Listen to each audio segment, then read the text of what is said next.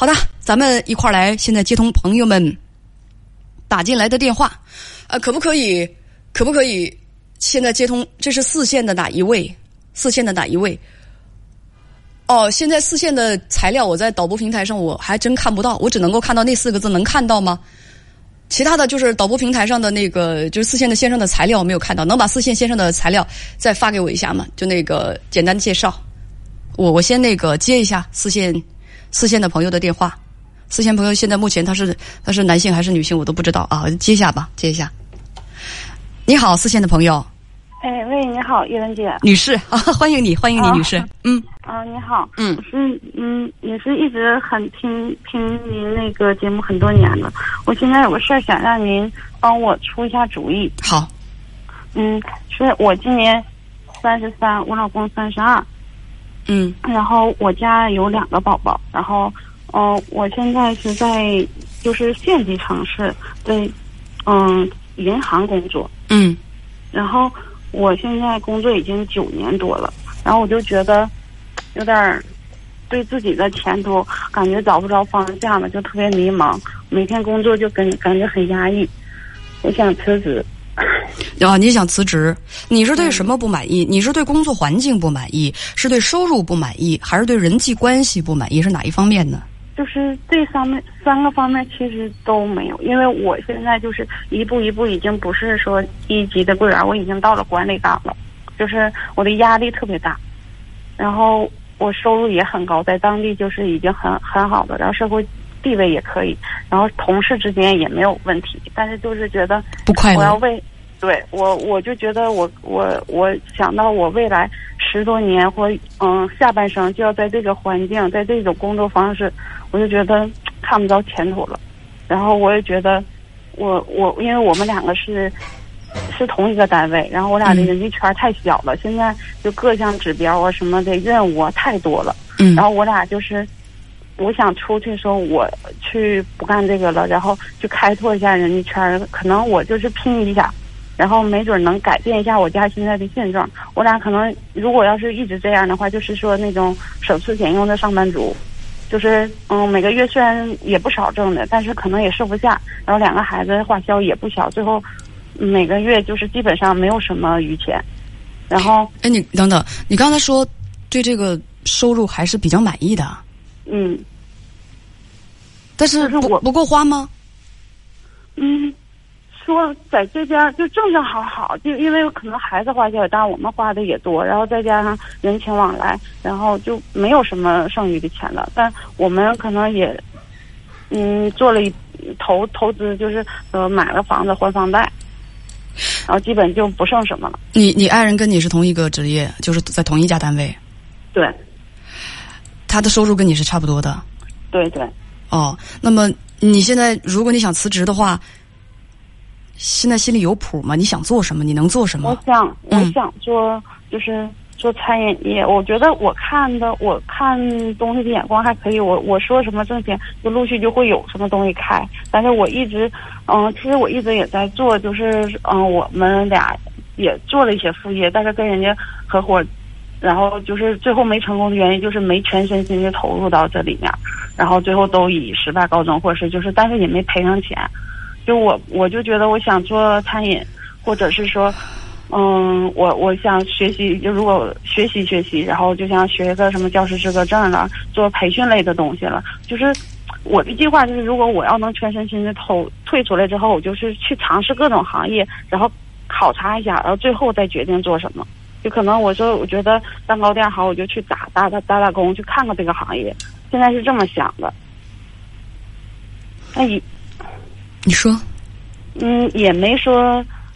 就是我已经做想好我后路。如果说真是说投资或做买卖做不好，我三十五岁的时候我还可以最后拼一把。我不行再重新考事业单位或公务员，因为不是到三十五岁嘛。我我是大学本科学历，嗯嗯，就是最不好最不好的这个情况，如果没考上，我还可以就是用我这个财务证说去当个出纳或会计。但是可能那时候就没有我现在这个地位了，因为我毕竟熬了十年，我现在已经是管理岗了。大家可能会，我如果真要是。说不干了，大家可能会很诧异，就觉得为什么呀？可能还会带动一批人，就觉得他都不干了，我也不干了。就我还有点这这种担心，就可能让领导很失望。那领导毕竟也栽培了这么多年，就是觉得我现在是可能还是一部分人的榜样呢。就是说这么年轻，然后干的也不错，然后那个可能在领导心中就是还是重点栽培对象。然后这时候我又突然跟领导提出来说我不干了，我就觉得跟领导没法交代。你知道吗？嗯，当你啊在跟我讲述你这这些想法的时候，我看到了在我的这个视频直播间。你现在应该是看不到视频视频直播间里的东西吧？看不到。你应该是看不到的，幸亏你看不到。我的天啊！嗯，很多人在打击你，跟你说实话。有的人说的话说话还相当的难听。嗯嗯，比如说你就是把你闲的烧得慌，好工作把你烧得慌。还有的人说的比较委婉啊，这个体制内的工作多么稳定啊！你是好日子过够了吧？啊，这这这不太好听的啊。还有的人说你。哎呦，这有更难听的，说你是吃饱了撑的；有的是从实际情况来分析，说呢，其实疫情，呃，比如说疫情，它就比较影响餐饮业啊，在公屏上大家说说说，其实餐饮业它它不好干的啊，就很很多人说餐饮业不好干，呃，有的直接就建议你说不建议辞职，还有的说你不知天高地厚，还有的说你这个好日子过得就是说过就是过够了啊。我对于这些打击人、毫不留情的打击人的，就是这些东西，我替你说一句：，你们这帮家伙，说话委婉一点会怎样啊？为什么要把话说的这么难听啊？你们？呃，别理他们。这个我无所谓，因为我我已经预测到了，如果我真的要做这个决定的话，很多人都得这么想。就是我自己也觉得可能不可思议，但是我又觉得，如果我现在不闯一闯，我可能会四十岁或五十岁的时候，我我又该后悔了。然后。你现在跟编辑讲啊，说特别矛盾。嗯，你现在考虑转行，不想在体制内工作了，你不太喜欢，觉得很压抑。你跟丈夫说了，丈夫比较的支持，还没跟爸妈说，你感觉到他们比较的保守，不一定支持。呃，你月入五千，他也月入五千。如果其实你们这个收入在一个就是好几线的一个小城市，这也是可以了。说如果裸辞会影响生活质量，但不会太严重。近一年你们可以保证生活水平。呃，孩子小，花销不大，所以说想听我的意见。我就发现大家给我的呃踢给我的球都好难啊，就是就就是都都好难啊。呃，从那个想法上来讲，我是支持你的。像你所说的，现在你三十三岁，没到三十五岁。如果这个时候自己有想法，不去拼搏的话，那可能会遗憾一辈子。不过呢，我也要提醒你，像你向往的那样去做，你将面临更大的压力。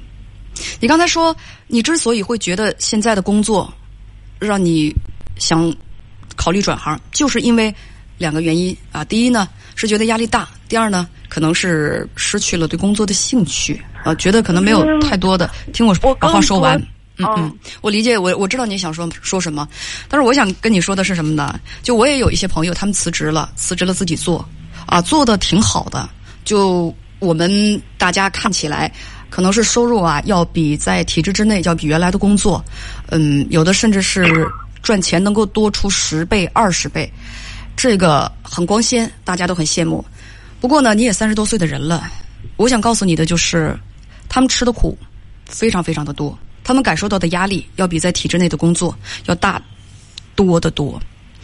你在体制内，你属于就是说，你属于给别人打工、给别人工作啊，给给这个体制工作。但是你如果走出来，我想告诉你，你是给自己打工，你自己做老板，所有的投入产出全都是由你自己来。这个压力，你去想象一下。你你去想象一下，他肯定比你在体制内工作、在原单位工作要大。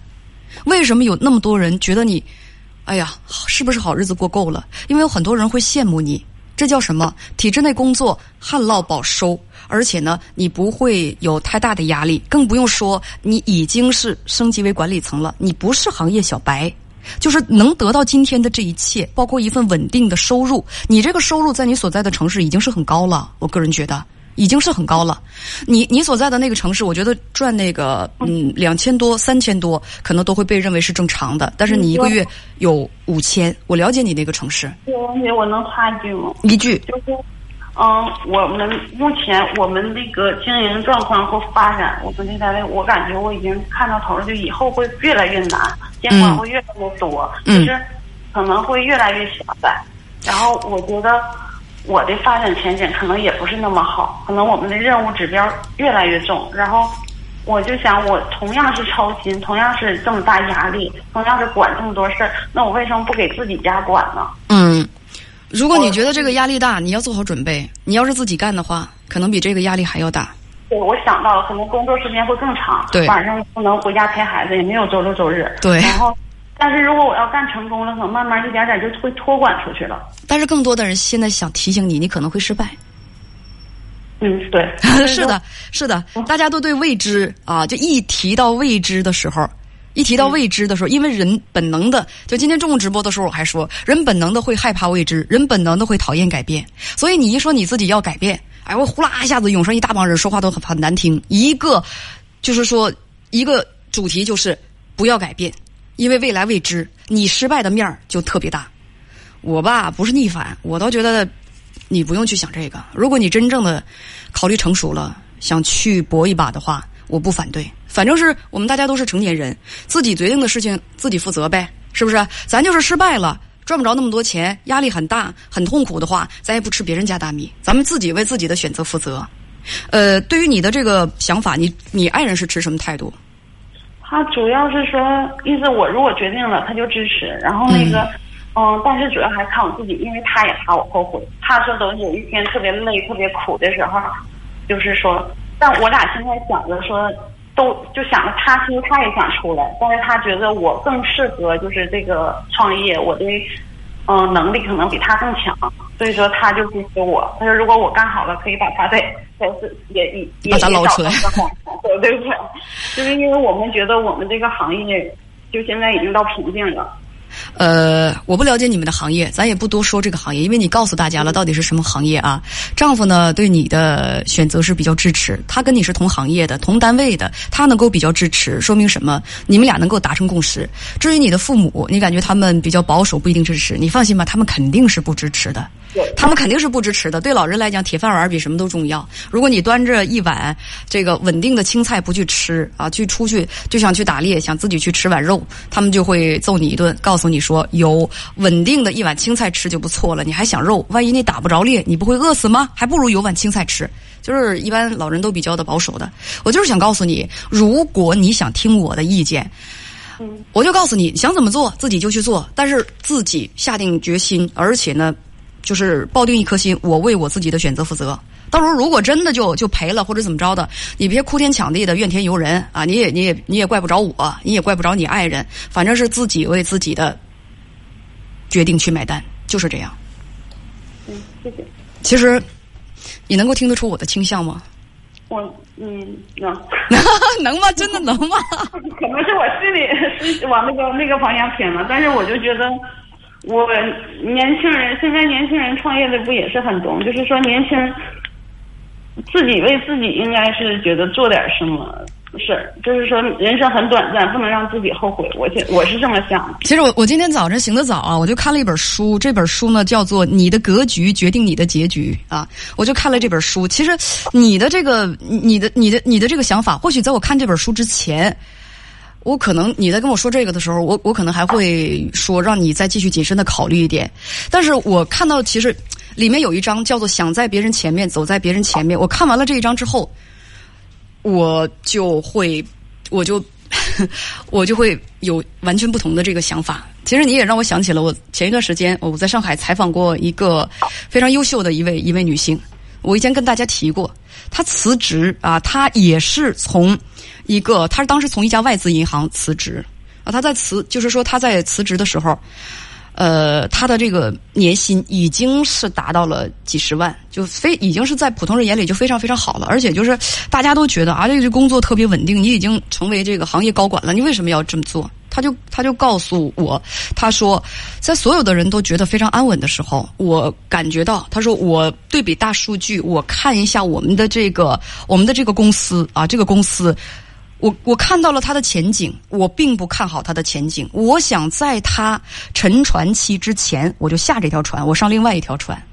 他就有这种眼光。那他辞职的时候，所有的人都觉得，哎呀，真是你说金饭碗你给扔了。就因为很多的人，他们看到的只是浮华的外表，没有真正的像我所说的那位女性一样，她去深入一个行业的内部，她去研究过很多的材料，对比过很多的数据，又在同行业就是之内啊进行横向的对比。啊，他所在的是一家外资银行，他把自己的所在的这个公司跟其他的本地的商行啊，本地的这个这个国行一对比之下，他说我就发现了，就很多的东西它没有办法可持续发展。他说我们的这个公司它有很大的程度它是水土不服的，它没有没有再发展的可能了，甚至是已经到了天花板。他说：“我我不能在这这个没有发展的这个公司继续下去。”后来他就转投别的行业，等于说一个一百八十度的大转弯。当时他说他父母把他骂的狗血淋头的，真真的是这样。他父母就觉得，就就觉得自己就是这个女儿这么瘦小，为什么就这么叛逆的，就想不明白。后来直到女儿转到了转投到另一行当中，就收入啊，还有就是说事业啊，比在这个行业当中都要漂亮的时候。他的父母还不明白这个到底是怎么回事啊！包括他，他相中了自己选定的夫君，那父母也非常奇怪，因为那小伙子他他挺漂亮一姑娘，那小伙子长得其貌不扬的，他父母说：“哎呀，这这个怎么这么丑啊？” 就他的选择很多时候被别人质疑，但他最关键的一点就是他很自信自己的决定。我希望你也是，因为。我一直从小就觉得我是为别人活的，小时候就想让父母高兴，就是说成绩啊、学习，包括最后毕业、结婚、那个工作，就一直都是，嗯，大家眼中的好孩子、乖孩子，工作好，然后包括上班领导。在领导眼里，就是一直说给你动力前进、前进、前进，就是说为了单位努力，自己付出很多。一直我就觉得我没有自我，我就现在哪怕我觉得我出去，我现在是开着车上班，哪怕我在我创业的时候是骑个电动车，背个麻袋，就是去去去去去刷碗、去刷盘子，我觉得我是有力量的。但是我现在我觉得我是一个啊皮囊，就是为了为了那个。迎合领导，就是我觉得这个东西是这应该是这么做，但是领导不喜欢，那你就得按领导的方式做。但是我觉得这么做其实并不是很合理，但是没办法，领导不喜欢，就是这样。在你乖乖的外表之下，你是一个非常乖顺的孩子，是一个守规矩的员工。在这个外表之下，实际上有一颗渴望奋斗、希望实现自己梦想的这样的一颗心。我支持你。只要是你能勇敢的去为自己的选择负责，我支持你。要拦着你，你将来真的是会后悔的。等到你翅膀已经老化到飞不起来、飞不出来的时候，你真的会后悔的。有的人说说你离开，你一定会后悔的。但是在我们年轻还能够奋斗、还想做自己想做的事情的时候，没有去做，将来也会后悔的。行，咱们就聊到这儿，再见。谢谢，谢谢。